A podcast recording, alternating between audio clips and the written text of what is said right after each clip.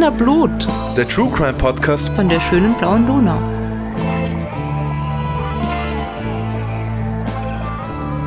Hallo zusammen, hier ist wieder die Podcast-Posse.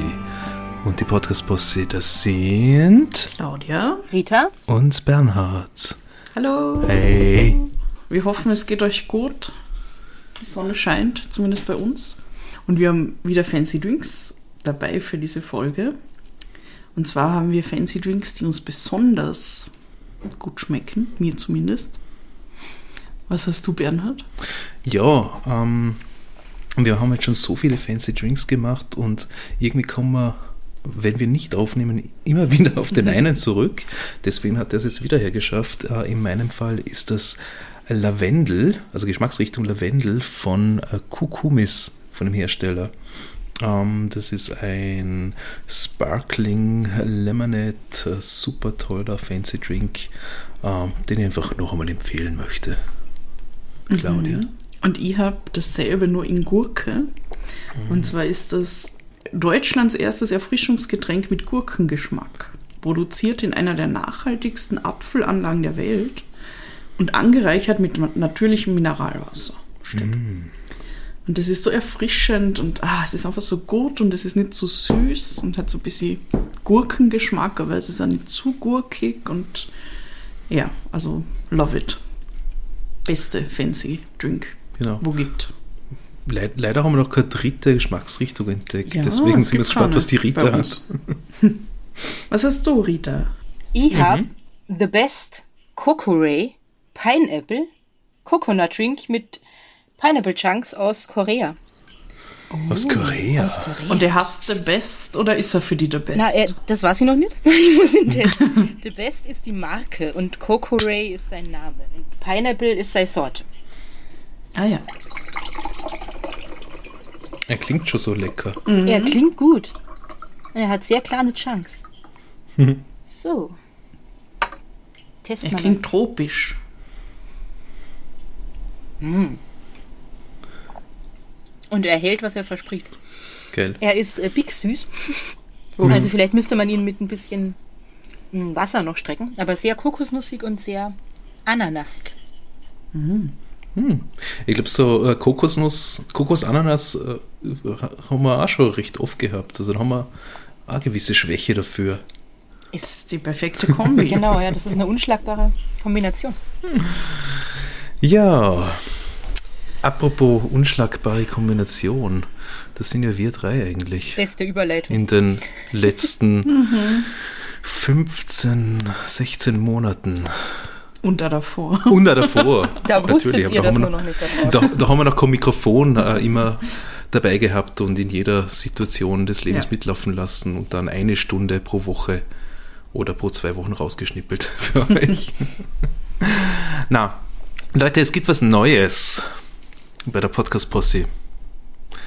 Und zwar werde ich mich ab der nächsten Folge verabschieden von Wiener Blut und von der Podcast-Posse. Das ist eine sehr traurige Entscheidung. Die Tränen sind mittlerweile getrocknet. Ich habe mich Meine die nicht. letzten Ihr Tage könnt, ihr könnt sie ausgeheult. nicht hören, aber sie rinnen über meine Wangen jetzt Mhm. gerade. Claudia hat ein richtig glänzendes Gesicht. Entschuldigung.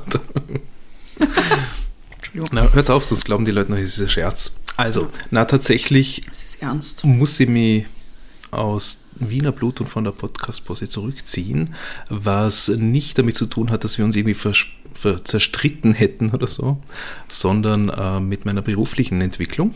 Äh, und zwar habe ich ein ganz tolles Jobangebot bekommen, das mich zurück in mein ja, Herzensgebiet des Journalismus bringt.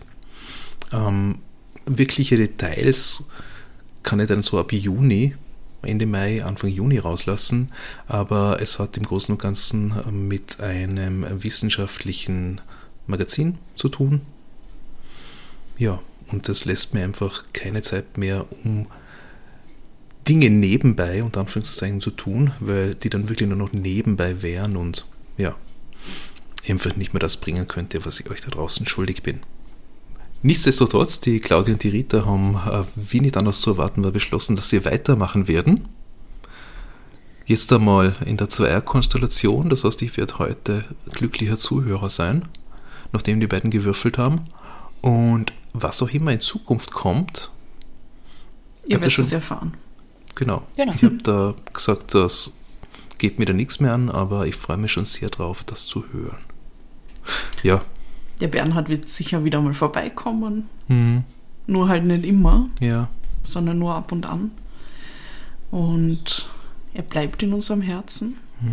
Bestimmt auch in eurem. ja.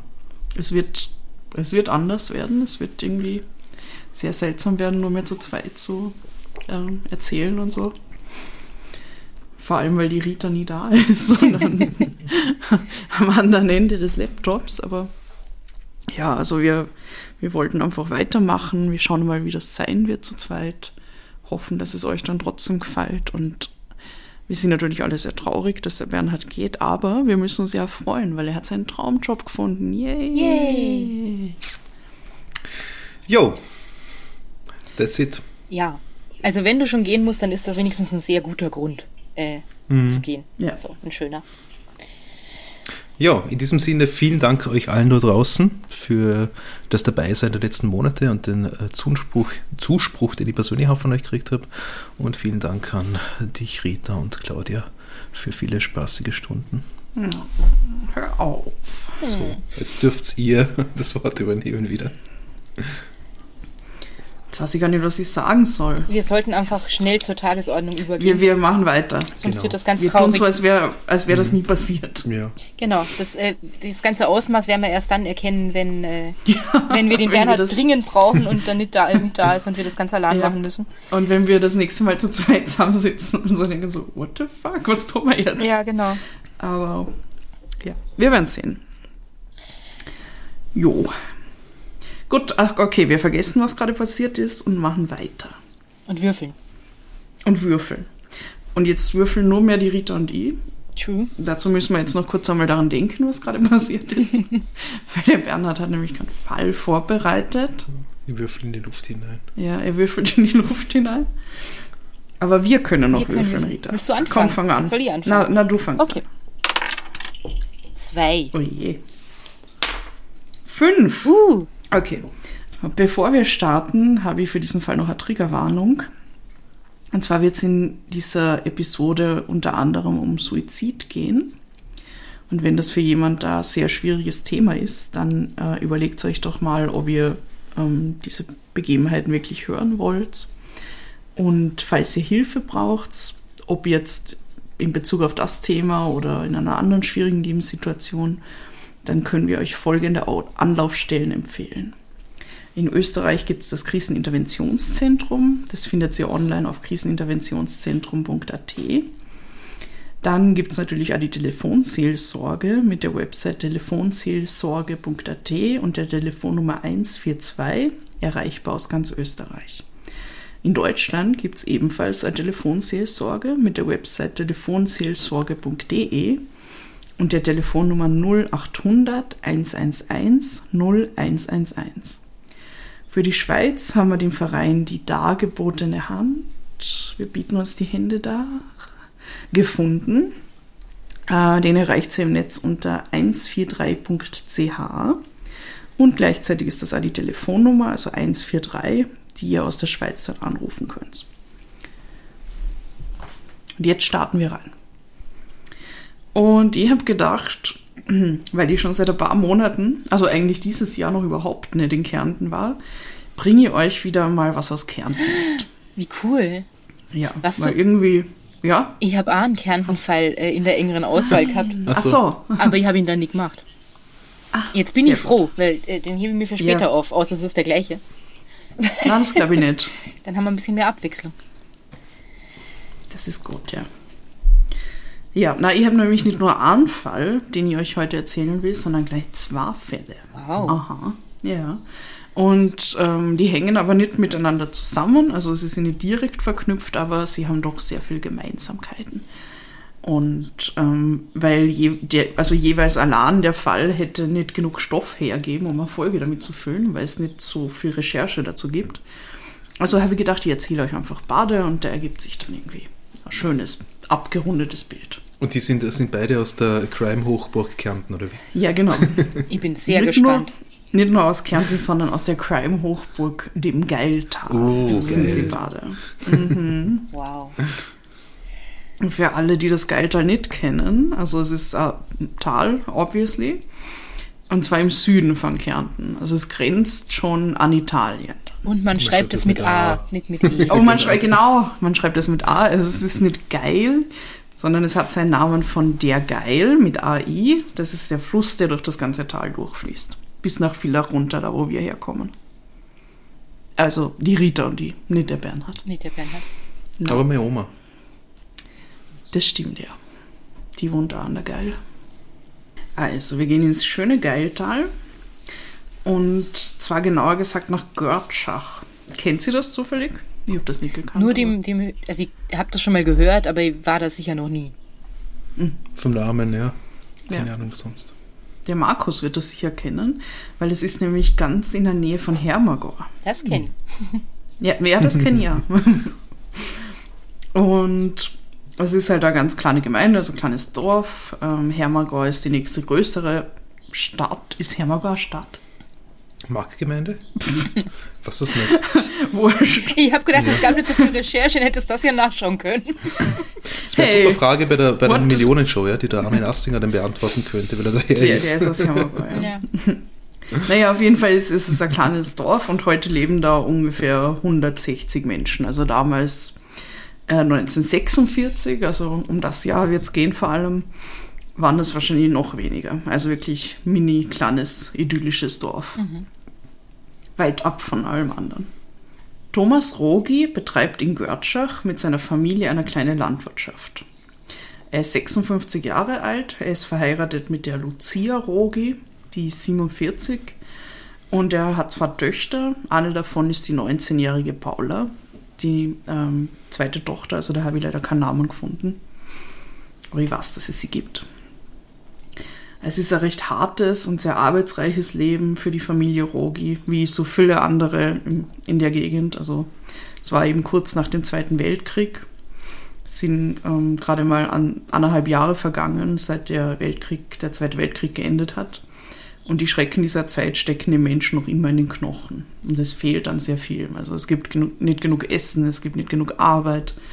Viele Männer sind entweder im Krieg verstorben oder sind noch in Kriegsgefangenschaft. Also es ist einfach eine sehr chaotische Zeit und eine Zeit, wo es halt einfach an vielem mangelt.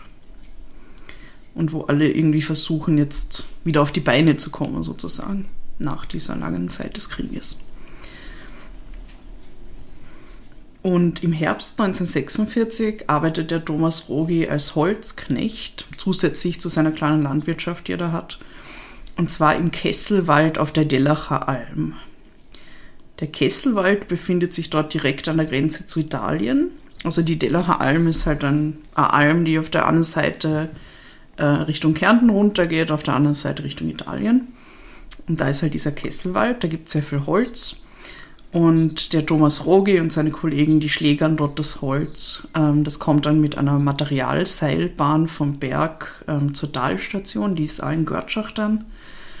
Und von dort wird es dann mit so Pferdefuhrwerken ähm, zum Bahnhof von Görtschach gebracht, wo es dann auf ähm, Waggons geladen wird und wahrscheinlich in irgendein Sägewerk weiter transportiert wird.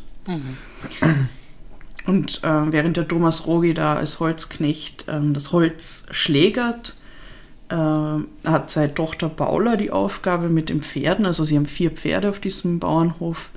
Und sie hat den Job, dann das Holz mit dem Pferdefuhrwerk zum Bahnhof zu bringen, gemeinsam mit ihrem Onkel. Also da sieht man auch, dass halt wirklich alle eingespannt worden sind. Äh, Also auch die, die 19-jährige Tochter hat irgendwie damals schon Arbeiten verrichten müssen, die jetzt eher Männersache gewesen wären, unter Anführungszeichen. Vermutlich, weil es eben zu wenig Männer gegeben hat in Görtschach zu der Zeit.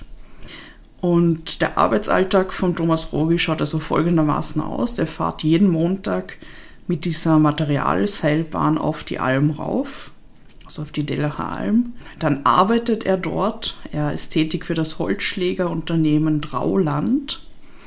Und er schlaft dann da oben auf der Alm. Also da wird es wahrscheinlich irgendwelche Unterkünfte in so Hütten geben haben. gemeinsam mit seinen Kollegen und kommt dann immer freitags wieder mit dieser Seilbahn runter zurück ins Tal zu seiner Familie. Also ist halt die ganze Woche weg. Das war sicher sehr anstrengend alles. Mhm. Am Freitag, dem 19. Oktober 1946, wartet die Familie Rogi jedoch vergeblich auf den Thomas. Er kommt nämlich nicht mit seinen Kollegen mit der Seilbahn ins Tal runter. Am Abend kommt dann ein Freund von Thomas, das ist der Maximilian C., beim Haus der Rogis vorbei. Er arbeitet genauso wie der Thomas Rogi im Kesselwald als Holzknecht. Der übergibt dann ähm, der Frau von Thomas, der Lucia, die Jausentasche vom Thomas Rogi. In ihr befinden sich diverse Papiere und ein Säckchen Reis. Und den Reis hat der Thomas Rogi anscheinend am Schwarzmarkt auf der italienischen Seite der Alm für seine Familie besorgt. Und der Maximilian C. erzählt dann der Lucia, ähm, dass ihr Mann vor der italienischen Polizei geflüchtet sei. Also die haben ihn irgendwie verfolgt, die wollten ihn irgendwie äh, fassen und er ist weggerannt, ähm, hat die Außentasche auf der Flucht weggeworfen. Ähm, er hat sie dann aufgehoben, bringt sie jetzt mit ins Tal und er rät der Lucia äh, eindringlich, sie soll das nicht bei der Polizei melden. Hm. Und jetzt können wir nur spekulieren, warum die Lucia jetzt dieser Aufforderung folgt und ähm, das Verschwinden von ihrem Mann wirklich nicht bei der Gendarmerie damals meldet. Es kann sein, weil sie ja generelles Misstrauen mhm. gegenüber der Polizei gehabt hat.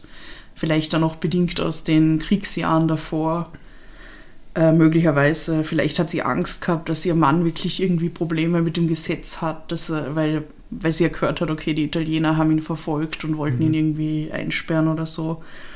Vielleicht hat sie sich da Sorgen gemacht, dass sie ihm dann noch mehr Probleme macht, wenn sie jetzt zur Polizei geht. Vielleicht war es einfach Naivität und mhm. sie hat gesagt, okay, der gute Freund von Thomas sagt mir das jetzt so und daran halte ich mich. Also man weiß es nicht. Auf jeden Fall geht sie nicht zur Polizei und ähm, der Thomas Rogi bleibt verschwunden.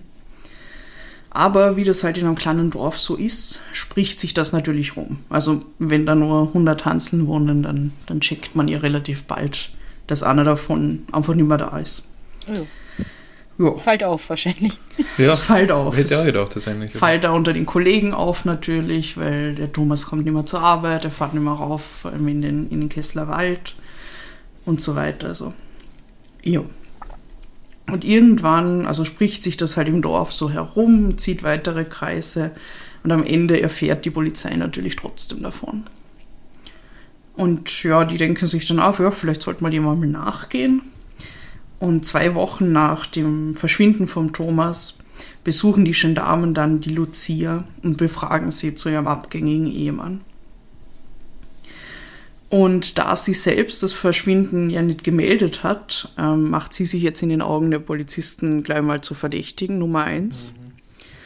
Aber während der Befragung ähm, verstehen die Beamten halt dann relativ schnell, dass sie eigentlich nichts darüber weiß. Also dass sie wirklich einfach nur, weil der Maximilian C. ihr da geraten hat, sie soll nichts sagen, dass sie deshalb halt geschwiegen hat. Also da hat sicher einiges mitgespielt, was man glaube ich ja dann eher aus der damaligen Zeit verstehen kann, warum sie nicht zur Polizei gegangen ist. Aber jetzt weiß man natürlich noch immer nicht, wohin der Thomas Krogi verschwunden ist. Es gibt jetzt verschiedene Theorien. Also wurde er jetzt wirklich von der italienischen Polizei verhaftet und ist vielleicht noch in irgendeinem Gefängnis äh, in Italien und es dringt irgendwie nicht auf die österreichische Seite durch?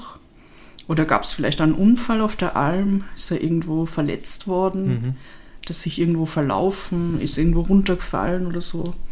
Oder hat er sich vielleicht freiwillig abgesetzt? Da das wäre natürlich eine Möglichkeit. Also im Fall, wenn jemand verschwindet, mhm.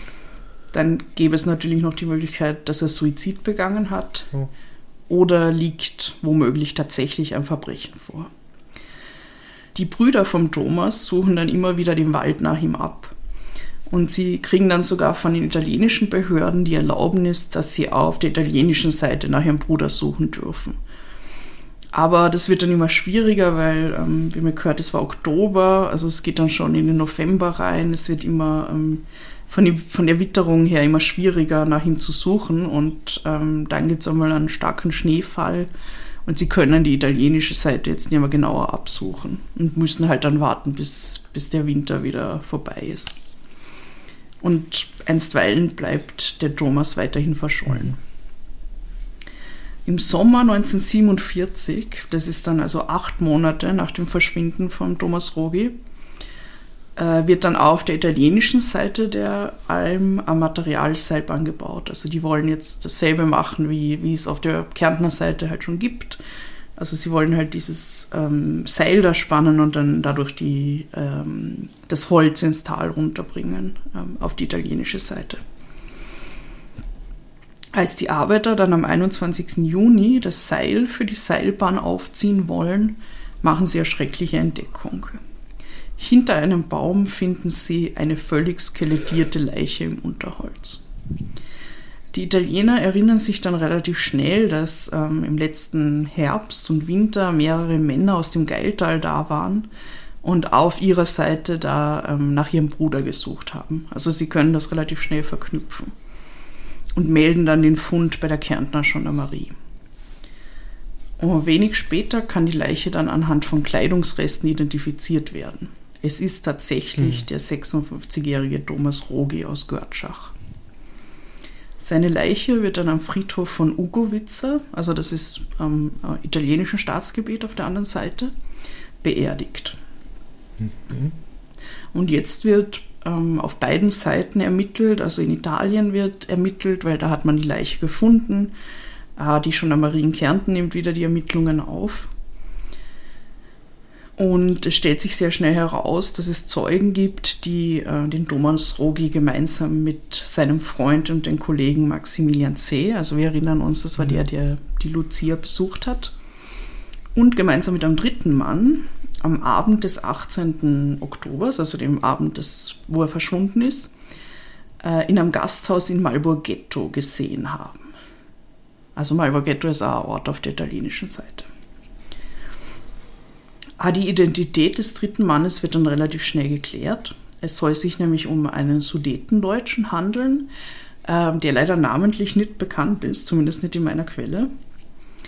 Und der soll in den Kriegsjahren Mitglied bei der SS gewesen sein und versteckt sich seit Kriegsende auf der Dellacher Alm und arbeitet dort illegal als Holzknecht.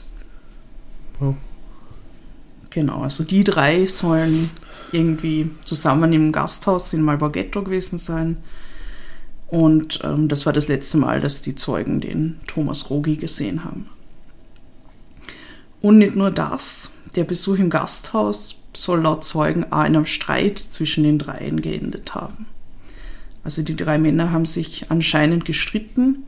Sie sind dann anschließend gemeinsam aufgebrochen, wollten wieder ähm, zum Kesselwald zurückkehren, also wieder den Berg rauf auf die Alm. Ähm, der Weg dorthin, also von Malborghetto rauf in den Kesselwald, dauert uns ungefähr drei Stunden. Und jetzt wissen wir, dass die Leiche von Thomas Rogi nach dem ersten Drittel des Weges noch auf italienischer Seite gefunden wurde. Und da der von den Zeugen beobachtete Streit nun ein ganz anderes Licht auf diese Sache wirft, beschließt die italienische Polizei dann eine Obduktion der Leiche von Thomas Rogi anzuordnen. Es werden also seine Knochen exhumiert und sie kommen in die Gerichtsmedizin nach Udine. Und bei der Obduktion stellt der amtshabende Arzt dann Folgendes fest. Der Thomas Rogi ist nämlich erschossen worden. Er hat zwei Einschüsse im Kopf und zusätzlich noch eine Schussverletzung an der Hand. Es scheint also Mord gewesen zu sein. Mhm.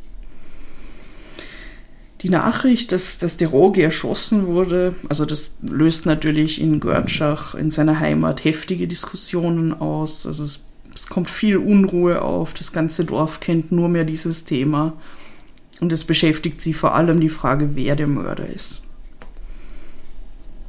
Die italienischen und die österreichischen Behörden leiten dann als nächstes Ermittlungen gegen die beiden Männer ein, die den Thomas als letztes gesehen haben sollen. Das ist also der Maximilian C., sein Freund und Kollege.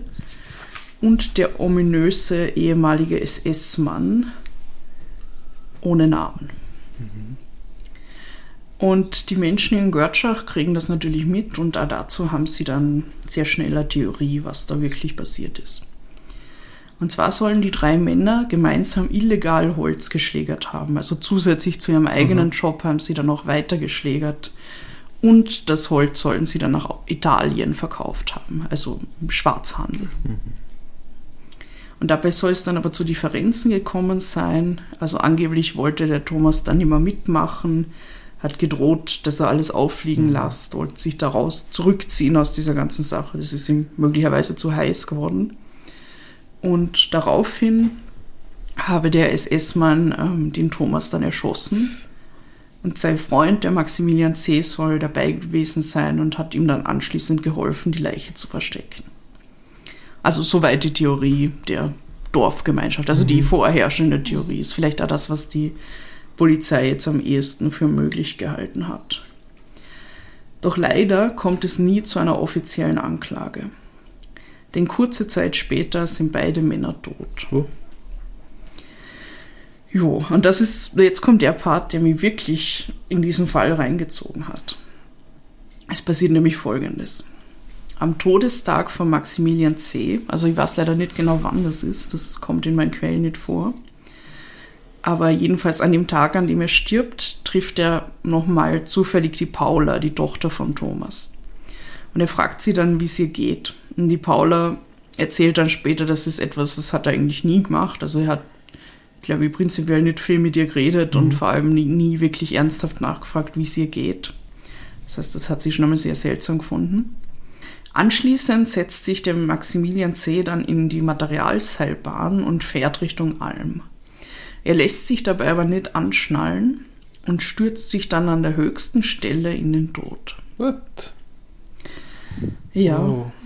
Und Aus der Seilbahn raus. aus der der Seilbahn raus, ja. Boah. Ich weiß nicht genau, wie, wie Ja. so eine Materialseilbahn jetzt ausgeschaut hat. Ich glaube, das waren einfach so große Wannen. Mhm. Stell ich mir vor, so Eisenwannen oder sowas, wo man halt da drin sitzen hat können. Und normalerweise hat man sich da halt irgendwie auch sichern können, also Mhm. so anschnallen zumindest, damit man nicht rauskippt. Hat er aber verweigert beim Einstieg und hat sich dann wirklich genau die höchste Stelle ausgesucht, wo er, wo er gewusst hat, okay, das, das, das wird nicht gut ausgehen, wenn ich, wenn ich da jetzt runterspringe. Wow. Und am selben Tag stirbt auch der SS-Mann beim Motorradunfall. Und auch bei dem Tod äh, dürfte es laut der Polizei äh, Suizid gewesen sein. Also die beiden Verdächtigen in diesem Fall haben beide am, am selben Tag, ich, ich, ich weiß nicht genau wann es war, aber vermutlich mehrere Monate dann, nachdem die Leiche von Thomas Rogi gefunden ist, haben sie Suizid begangen. Aber meinst du, haben die miteinander geredet? Ich meine, Ja, wa- wahrscheinlich. Also Und das, die- das- ich nehme an, das war kein Zufall. ja. Das ist am selben, weil, ich meine, Ja. am selben Tag. Und ich glaube nicht, dass einer irgendwie zufällig vom anderen mitkriegt hätte, dass, dass der Mhm. Suizid begangen hat und sich dann gedacht hat, oh, dann wird es jetzt für mich auch Zeit. Weil ich glaube, Mhm. so schnell hat sich diese Nachricht damals noch nicht verbreitet. Also es hat sicher lang gedauert, irgendwie, bis man Mhm. den, den Maximilian C. da oben auf der Alm irgendwo gefunden hat und so. Also, ja. also ich glaube, ich bin ziemlich sicher, dass die sich das vorher ausgemacht haben. Hm, das klingt schon so, ja. Ja. Ja, und was wirklich mit dem Thomas Rogi geschah, wer jetzt tatsächlich für seinen Tod verantwortlich ist und vor allem, wo das Motiv genau liegt, also ob es irgendwas mit dem illegalen Holzschlägern zu tun hat, ob das wirklich überhaupt passiert ist, das weiß man halt nicht. Und dadurch, dass die beiden Verdächtigen, die das hätten aufklären können, zeitgleich Suizid verübt haben, wird man es vermutlich auch nimmer erfahren. Boah. Das ist mein erster Fall. Das äh, war schon mal spannend. Ich wollte sagen toll, aber das ist immer so schwierig toll zu sagen, weil das ist ja, Ja, nicht toll, das ja, ist das furchtbar. Am Ja. schlimmsten finde ich tatsächlich das mit dem sich runterstürzen aus diesem Seilbahn-Ding. Weil wenn man mich kennt, dann weiß man, dass ich äh, Sessellifte und so eh nicht Oh mag, ja. weil ich Höhenangst habe. Und Ja, dass das ja. eine ganz schlimme Vorstellung irgendwie war. Ja, voll. Aber ich finde es echt faszinierend, was, was da passiert ist und, und auch warum sie dann beide beschlossen haben, am selben Tag Suizid zu begehen. Also es, ist, es wirkt ja schon wie ein Schuldeingeständnis, so ein bisschen. Und vor allem waren sie halt auch bewiesenermaßen die letzten, die, die ihn gesehen haben. Ja. Und man hat einen Streit beobachtet. Also es gibt halt viele Indizien, die, die jetzt darauf hindeuten, dass, dass, dass die beiden da irgendwie verwickelt waren. Ich meine, bei dem Freund, bei dem Matthias, Mhm, Matthias? Maximilian. Maximilian, Entschuldigung. bei dem Freund, bei dem Maximilian C., da kann man das noch irgendwie sich ausmalen, ja. Ich meine, der Ja. ist da rein verwickelt worden, hat dann quasi das Geheimnis für sich behalten, einfach weil er gewusst hat, es geht ja nicht nur darum, sondern auch, weil sie ja vorher krumme Dinge gemacht haben, ja. Hm. Gut, das ist hart, aber kann man auch machen, aber dass ihn dann quasi das, das schlechte Gewissen oder die, die Schuld einfach da in den Suizid getrieben hat, mitunter. Ja. Also man, das wäre so eine einfache Erklärung. Aber der Ja. andere, der, wenn ich das richtig verstanden habe, nicht wirklich mit denen befreundet war, der, mit dem haben sie halt dann, Gearbeitet gedreht, ja. einfach. Ja, So, ja. ja. Mhm. Ach, wow. Aber auch der hat vielleicht ein Gewissen gehabt, Ja, ja. möglicherweise. Ja, also es ist, es Ja. ist total krass und, und schrecklich für die Familie, die irgendwie nie Antworten gefunden Mhm. haben und die sich wirklich sehr bemüht haben. Also seine Brüder, die da ewig lang gesucht haben und, und tragisch auch, ähm, weil ich habe ja erzählt, dass sie eben auf der italienischen Seite dann auch suchen haben dürfen und da aber Schneeeinbruch sie davon abgehalten hat, da jetzt wirklich weiter ähm, das Gebiet abzusuchen. Und sie waren da wirklich knapp ähm, an der Fundstelle schon. Also sie hätten ihn fast schon gefunden. Ähm, haben dann aber abbrechen müssen und deshalb ist, sind dann noch einmal halt über acht Monate vergangen, bis man ihn gefunden hätte. Und hätten sie ihn vielleicht schon zu der Zeit gefunden, möglicherweise hätte man noch mehr sagen können, weil ähm, von, von der Leiche, die Leiche halt noch in einem besseren Zustand gewesen wäre und vielleicht hätte man eher was tun können und Mhm. ähm, dann wirklich den Schuldigen finden und, und die irgendwie dingfest machen, aber leider haben sie es nicht geschafft. Ja, Wild, was da abgeht im Geldtal. ja warte, Warte, gleich? oh Gott. Warte, soll ich, soll ich gleich weitermachen? Das Land, das hinsetzen wieder da. Ah, Ja, weil ich habe euch nämlich noch einen zweiten Fall mitgebracht, wie ich Mhm. schon erzählt habe. Der nämlich irgendwie teilweise richtig arge Parallelen zu dem anderen Fall aufweist, aber dann aber wieder ganz anders ist. Also, hm, ihr werdet sehen. Okay. Springen wir einfach rein. Und zwar bleiben wir im Geiltal, aber wir sind jetzt nicht mehr in Görtschach, sondern wir gehen weiter nach Leifling. das habe ich noch nicht Das kennt wahrscheinlich Nee, niemand von uns. das habe ich ne? ja noch nie gehört oder gelesen. Das ist dann schon ein, Stück weiter rauf im Geiltal, also von Villach aus. Nämlich ist das ein Dorf in der Nähe von Dellach im Geiltal. Es ist ungefähr eine halbe Stunde mit dem Auto von Görtschach aus weiter Richtung, also rein ins Tal Na gut, aber sozusagen. Dellach haben wir ja vorher schon gehört. Also du hast in der Hammer. Dellach hast Also du der, erwähnt, der, ähm, die Dellacher Alm haben wir ah, der, gehört. ja. Also du hast in der Ja, ja. Also es ist Nähe, ja. im selben Tal, aber ein, ein Stückel Fahrt auseinander.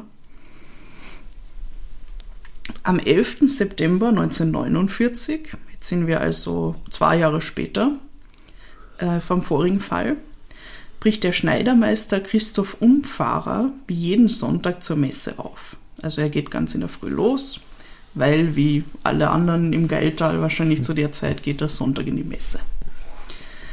Er ist 54 Jahre alt zu dem Zeitpunkt und betreibt auf dem kleinen Bauernhof seiner Familie in dritter Generation eine Schneiderei. Also die haben ein- eine kleine Landwirtschaft gehabt, ähm, die aber nicht, also die hat sie nicht ernährt, das war halt zu wenig irgendwie. Und deshalb haben sie im selben Haus ähm, schon seit drei Generationen eine Schneiderei gehabt, die dann immer halt irgendjemand aus der Familie geführt hat. Und zu der Zeit war das der Christoph Umfahrer. Der Christoph, er wird auch Stoff genannt, also ist ein Spitzname, was irgendwie lustig ist, weil er ist ja Schneider. Ist, äh, ja. genau. Der Stoff. Ich glaube, ich glaub, Stoffel wäre ich wahrscheinlich gängiger, aber die haben sich bestimmt gedacht, Ja. wenn er Schneider ist, macht Stoffel Stoff. mehr Sinn. Auf jeden Fall heißt er Stoff. Das ist Das ist super. doof. Der Stoff ist der Spitzname. Und der Stoff ist im Dorf eigentlich äh, sehr beliebt. Also er wird beschrieben als freundlicher, lustiger Kerl, auch fleißig, also auf den hat man sich verlassen können, war auch super Schneider. Ähm, und außerdem soll er immer zu Späßen aufgelegt gewesen sein. Also so, so richtiger Geiltaler, wie man ihn sich halt vorstellt. ja. Und ähm, was man auch noch über ihn erzählen kann, er war ja Schneider und deshalb hat er natürlich auch sehr viel Wert auf seine Kleidung gelegt. Also es war ihm wichtig anscheinend. Ähm, die Leute haben übrigens gesagt, er ist immer sehr elegant und adrett gekleidet gewesen. Und das hat vor allem die Frauen im Dorf ähm, sehr angesprochen, positiv. Also das ist ihnen mhm. aufgefallen. Die anderen waren wahrscheinlich nicht so elegant. Aber der Stoff, also warum er immer bleibt er unverheiratet, das hat ihn anscheinend jetzt nicht so so interessiert, dass, dass die Frauen im Dorf da sehr tolle Kleidung da irgendwie ja. gut gefunden haben. Oder halt keine von den ja. Frauen im Dorf hat ihn so interessiert. Ja, oder keine Frau generell oder, oder überhaupt niemand ja. in der Hinsicht. Man weiß es halt nicht. Also es gibt viele Gründe, warum er äh, unverheiratet geblieben ist. Jo. Und wie ich schon gesagt habe, also am Sonntag im September ähm, geht geht der Stoff äh, wie jeden Sonntag in die Kirche. Er ist aktiver Katholik, was natürlich nichts Ungewöhnliches war damals. Lässt keinen Sonntagsgottesdienst ausfallen eigentlich. Und ähm, weil es in Leifing, warte, wie heißt das? Erst. Verdammt. Leifling. Und weil es in Leifling keine eigene Dorfkirche gibt, geht er zum Gottesdienst abwechselnd, also wie er gerade Lust hat, geht er entweder in die Kirche in Dellach, das ist das Dorf daneben, oder in die Kirche in Grafendorf, das ist das Dorf auf der anderen Seite. Hm. Also Leiflingen ähm, liegt direkt dazwischen. Auf der einen Seite ist Della, auf der anderen Seite ist Grafendorf. Und es dürfte, also jetzt je nachdem, wo, wo der Stoff genau gewohnt hat, das weiß ich leider nicht, aber es dürften um die 20 Minuten Fußmarsch in die jeweiligen Richtungen gewesen sein. An diesem Sonntag taucht er jedoch in keiner der beiden Kirchen auf. Das, das fällt aber nicht auf, weil wahrscheinlich alle denken, in, in Dellach denken, naja, die Woche ist er in Grafenburg und ja. die anderen denken das Umgekehrte. Grafendorf, oder? Ah ja, Grafendorf, ja, sorry. genau. Also sie denken halt, er ist jeweils in der anderen Kirche und es ist, also es fällt halt nicht klar auf, dass er gar nicht da ist. Äh, seine Eltern, die wohnen mit ihm gemeinsam auf dem Bauernhof, glauben zunächst auch, dass er nach der Kirche wahrscheinlich noch bis ins Gasthaus gegangen ist. Das war nichts Ungewöhnliches für ihn. Aber was ähm, dann ungewöhnlich war, ist, dass er nicht rechtzeitig zum Mittagessen erschienen ist. Weil der, der Stoff war anscheinend ein recht pünktlicher Mann, also hat sehr viel Wert drauf gelegt, mhm. dass er rechtzeitig dann zum Mittagessen daheim ist wieder und ist eigentlich nie länger dann irgendwo im, im Wirtshaus geblieben oder so. Und da beginnen sie sich halt dann ähm, zu sorgen. Am Abend ist der Christoph dann immer noch nicht da und seine Eltern melden dann bei der Gendarmerie, dass er abgängig ist. Aber die Beamten dort tun erst einmal gar nichts. Also die sagen halt, ja, er ist erwachsen, er ist 54. Hm. Ähm, wer weiß, wo er ist, wahrscheinlich irgendwo im Wirtshaus versagt oder so. Also die nehmen das nicht wirklich ernst und sagen halt, es muss mehr Zeit vergehen, damit man dann wirklich ihn als vermisst melden kann. Und obwohl die Gendarmerie also erstmal nichts tut, beginnen die Leute in Leiflingen dann auch am selben Abend noch nach dem Stoff zu suchen. Also die machen sich dann anscheinend auch Sorgen. Und auch die Menschen aus den Nachbarorten Dellach und Grafendorf schließen sich dann der Suche an. Und sie suchen wirklich das gesamte Gebiet ab, also in, zwischen diesen drei Orten, aber finden keine einzige Spur vom Stoff. Ich glaube, sie denken halt, dass er irgendwo auf dem Weg zur Kirche, dass er sich verletzt hat, dass es einen Unfall gegeben hat und suchen halt mhm. die Wege ab, ähm, die er gehen hätte können und finden aber nichts. Also kein Hinweis. Und deshalb sind dann auch die Leute im Dorf schon bald davon überzeugt, dass es hier um ein Verbrechen gehen muss weil es gibt auf Suizid überhaupt keinen Hinweis. Also alle haben ihn als sehr fröhlichen, irgendwie ausgeglichenen Menschen erlebt. Das, ich weiß, das bedeutet oft nichts, aber in dem Fall war halt irgendwie allen klar, dass, dass es eher nicht in die Richtung geht. Ähm, ein Unfall lässt sich, wie gesagt, auch ausschließen, weil ähm, da müsste man ihn ja irgendwo gefunden haben auf den Wegen zu den beiden Kirchen. Aber da war nichts. Und jetzt fängt da die Polizei sich langsam äh, für den vermissten Fall zu interessieren. Und die Beamten suchen dann noch einmal die drei Orte ab. Sie inspizieren sogar Jauchengruben, weil Oh. sie halt nach der Leiche suchen und so. Also, wie immer sie das getan haben, das will ich mir gar nicht vorstellen. Aber ja, sie finden nichts. Und dann beginnen sie auch die umliegenden Almen abzusuchen, weil sie denken, vielleicht ist er irgendwie auf den Berg gegangen oder so, was jetzt auch nicht zu ihm passen würde, weil wenn er sagt, er geht in die Kirche, dann geht er nicht auf den Berg stattdessen. Ja, und dann da finden sie keine Spur von Christoph Umfahrer. Und wie auch im Fall von Thomas Rogi, den ich vorher erzählt habe, äh, bleiben da viele ungeklärte Fragen offen. Und da fängt natürlich wieder die Dorfgemeinschaft an zu spekulieren. Es machen Gerüchte und Mutmaßungen die Runde, Theorien. Und als erstes werden zwei gleichaltrige Freunde vom Christoph verdächtig. Die Dorfbewohnerinnen und Bewohner wollen nämlich bei Michael H., also das ist der eine Freund, nach dem Verschwinden von Christoph eine Wesensveränderung bemerkt haben. Sie sagen, uh, dem plagt irgendwie das Gewissen, da ist, da ist was nicht in Ordnung. Also der scheint irgendwie Schuld auf sich geladen zu haben, munkeln sie. Und deshalb hat er vermutlich auch was mit dem Verschwinden vom Stoff zu tun. Ah, der zweite Freund, der Johann K., wird dann verdächtigt.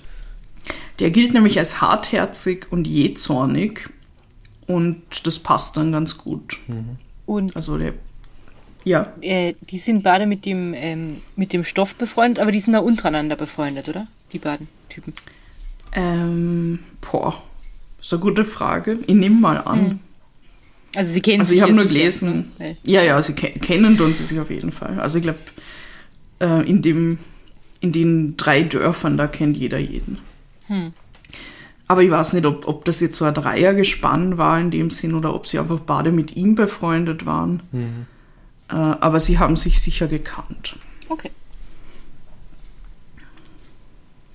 Ja, und da es jetzt keine neuen Spuren gibt, da irgendwie nichts mehr passiert in den Ermittlungen, verfestigt sich dann wirklich diese Tätertheorie um die zwei Freunde immer weiter.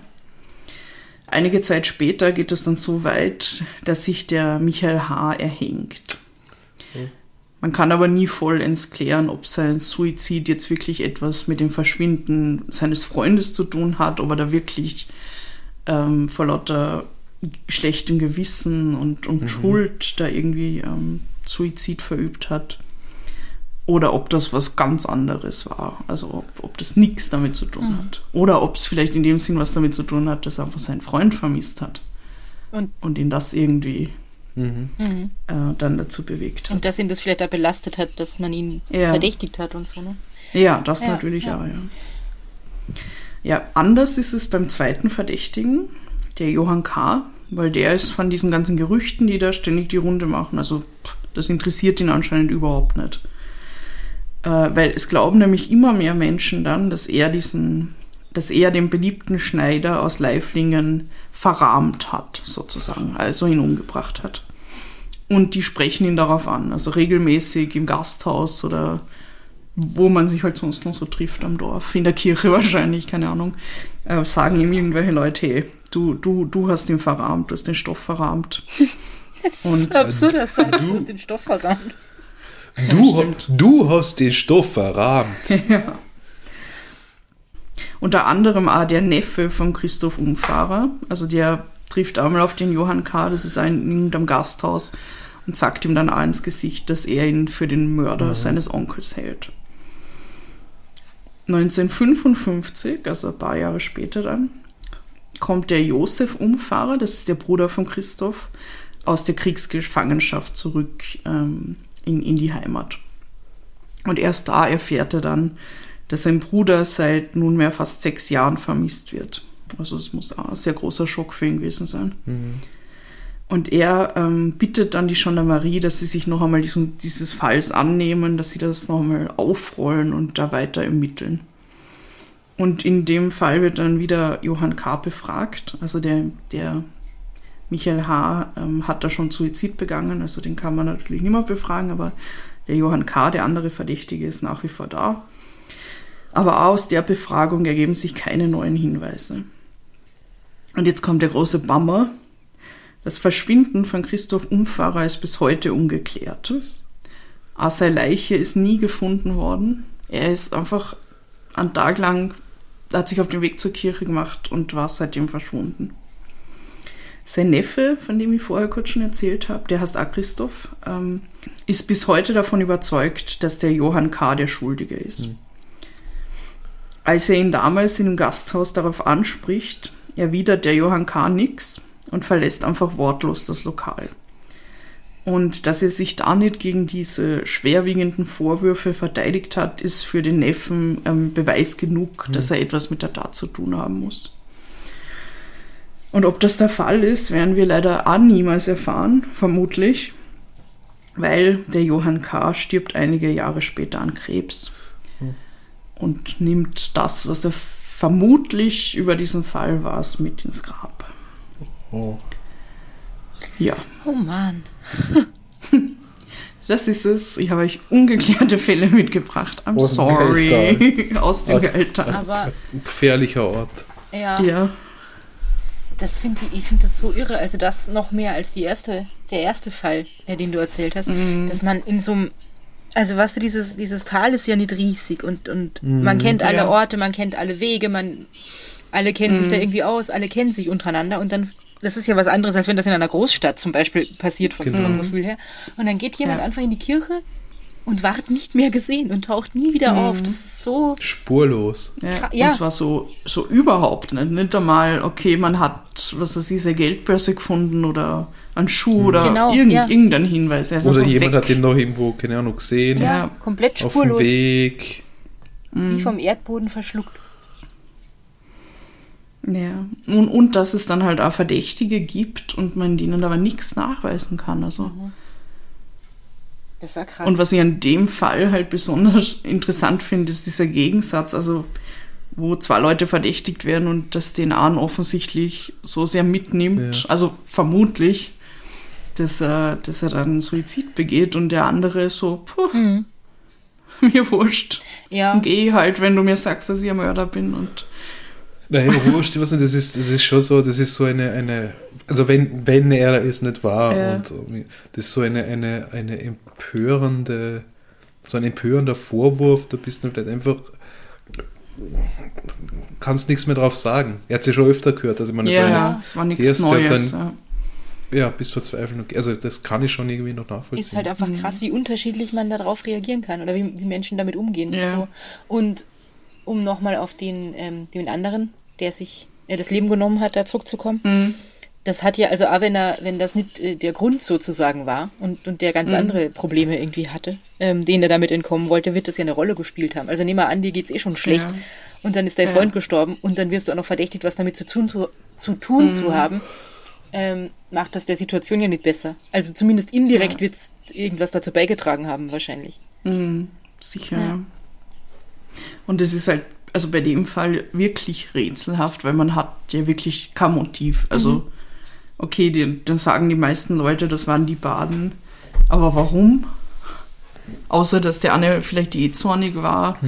Da ist halt nichts an, an, an Motiv, Motiv. von Ja. dem man weiß. Ja, ne, und vor allem Ja. Vormittag auf dem Weg in die Kirche ist nochmal was anderes wie am Abend im Gasthaus, Ja. wo man vielleicht angstoffen ist und streitet und im Affekt irgendwie das total eskaliert oder so. Ne? Also, Voll, ja. Ja, es ist wirklich sehr mysteriös. Ja, so ist das. Ah, Meine Quellen will ich euch noch sagen, oh, beziehungsweise meine Quelle, Ja. weil das ist nur ein einziges Buch. Und zwar ist das ein Buch vom Hans Breitegger, der ist, glaube ich, Journa- Journalist für die kleine Zeitung. Und das heißt Cold Case, Mörder unter uns, ungeklärte Mordfälle in Kärnten und Osttirol. Ja, das ist doch der, der auch das steirische Buch dazu schon hat. Das haben wir schon mal gesagt, ja, steirisches, ja. als Genau. Quelle. das erklärt er, warum du uns nur ungeklärte Fälle mitgebracht hast heute. Ja, genau. Und das erklärt auch, warum ich euch nicht am Anfang sagen wollte, wo ihr die Fälle her habt, Ja, ja, weil ja. das wäre halt, Da- hätte das- gespoilert. Ich glaube, ich erinnere mich, das, war, das waren die blutigen Jeans, oder? Der genau, Fall. die, die kommen aus dem Ja. steirischen, aus der steirischen Version von dem Buch, ja. Ja, gute Bücher. Spannend. Ja, ja und, und Wahnsinn, was, was im Geldtal abgegangen ist in der Zeit. Weil das ist, ja. also das 1946 und das andere 19 49, also. Und die waren ja, die, die, die Opfer sozusagen, die beiden waren ja gleich alt, gell? 54 beide. Mm, genau, ja. ja. Ja, danke, Claudia. Ja, bitte. Gerne. War sehr spannend. Das, Ja. Ich hoffe, man wird irgendwann irgendwas rausfinden noch zu diesen Fällen. Weil ich weiß, also Angehörige ähm, leben immer noch von, von diesen Familien, die wollen noch immer Antworten haben. Und ja, es ist einfach schrecklich, dass da nichts rausgekommen ist. Voll. jo, Ja. Aber es ist halt auch eher unwahrscheinlich, dass irgendwann was rauskommt. Also Müsste wahrscheinlich ein Hm. Zufall sein oder so, ne? Dass man. ja, es ist jetzt doch schon sehr lang her. Ja, umso spannender, weil man davon ja nichts äh, nix erfährt eigentlich, wenn du das jetzt nicht erzählt hättest. Dass sich da schon alles Mhm. zugetragen hat. Im Geldteil. genau. Ja, das stimmt. Cool. Ja, dann sind wir am Ende, oder? Vollkommen am Ende. Ja, Ja. mit den Nerven irgendwie, das ist alles schlimm. Ja, das, was du jetzt gerade genommen hast, solltest am Ende, Am Ende, ja. ja. also ganz am Schluss, Ja, ja. damit wir es dann reinschneiden, also Ja, rüberziehen. ja, ja, Okay, ja, das war der Plan. Gut. Ja, dann, für mich war das ein, was, was ein schöner Abschluss ist Ablade, oder? Ein spannender Abschluss unserer Zusammenarbeit. Sag mal, Sag das Und nicht ich so. freue mich, was? Hörst du dir jetzt dann Bitte. in Zukunft eigentlich unseren Podcast selber an in deiner Freizeit? Ich wollte gerade sagen, und ich freue mich schon auf äh, die nächste Folge, die dann auch für mich eine Überraschung sein wird, wie für alle da draußen. Ja? Natürlich widme ich euch auch meine Freizeit. Aber du hast doch keine Freizeit mehr, oder? Ja, die, den, den Weg zur Arbeit. Ah, stimmt. Ja. So wie, so wie die gestandenen Podcast-Hörerinnen und Hörer da draußen, oder? Mhm. Im Bus, mit der Bahn, von der Küche ins Homeoffice. Ich wollte gerade sagen, der Weg zur Arbeit ist momentan nicht so, so super weit, Ja, für, für die einen, für die anderen. für, für manche Leute schon, Schon, ne? natürlich. Ja. Und wenn wir dann alle geimpft sind erst, dann fahren wir wieder Strecken, wo man Podcast hören kann. Juhu. Gut, in diesem Sinne. Die Schweine die sind auch schon hungrig. Ja. Wolltest du noch die, die Kanäle ansagen? Darf ich letztes Mal das Posiphon ja, erwähnen? Ja, bitte. Ja. Oh Gott, wer wird in Zukunft das Posiphon erwähnen? Ich nicht, weil ich Ja. bin nicht Und in wer dem wird das betreuen? wo das Posiphon ist. Lol. Ja, wir haben Instagram. Garita, was, was? Instagram haben wir ja, Podcast Posse Vienna. Mhm. Da könnt ihr uns schreiben und kommentieren und so. Und dann haben wir auch noch eine schöne Website, wie der Bernhard äh, Mhm. gemacht hat. äh, podcastposse.at. Und dann haben wir auch noch Facebook und Twitter, aber da passiert nicht viel. Geht's lieber auf Instagram, da kriegt sie dann von mir Ja. Antworten und so. und dann haben wir noch das schöne Possiphone, das der Bernhard euch jetzt näher bringen wird. Genau, wenn ihr uns auf WhatsApp, wenn ihr Claudia und Rita Hey, gegenüber über mich schimpfen wollt, auf WhatsApp, Signal, Telegram oder auch äh, via SMS, äh, was auch aus Kanada funktioniert, wie wir unlängst mitgekriegt haben. ja, sorry, dass wir nicht geantwortet Ja, haben. Habe hab ich, hab ich Hast du mittlerweile eh? gemacht, ja. Okay. Schnipp, schnapp, raus damit. ähm, dann können Sie uns äh, äh, alles Mögliche schicken unter 0043 für Österreich 677 634 662 63. Und ihr könnt es dann natürlich immer noch dem Bernhard auch schreiben. Ich werde Ja. das dann weiterleiten. Genau, Fragen, wie es ihm so geht, Mhm. wie der Job so ist, genau. sowas. Okay, dann lassen wir es gut sein, Ja, oder? dann sollten wir uns von Bernhard und von euch da draußen verabschieden jetzt.